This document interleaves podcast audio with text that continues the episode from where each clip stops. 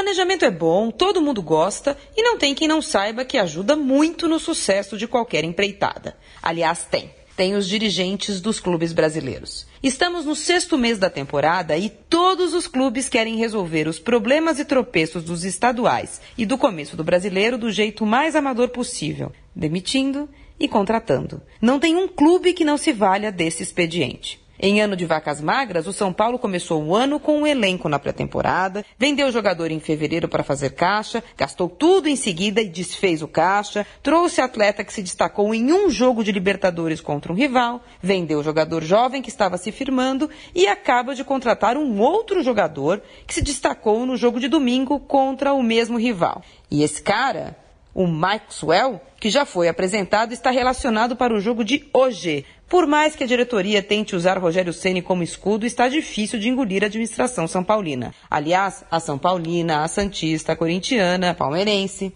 No Santos, o técnico do único invicto da Libertadores foi demitido. No Corinthians, as contas de um mais um nunca dão dois. E no Palmeiras, a solução para as derrotas do time que teve mais de 100 milhões de investimento é contratar mais. Perguntar não ofende. Quando é que nossos dirigentes vão descer das arquibancadas? Marília Ruiz, perguntar não ofende, para a Rádio Eldorado.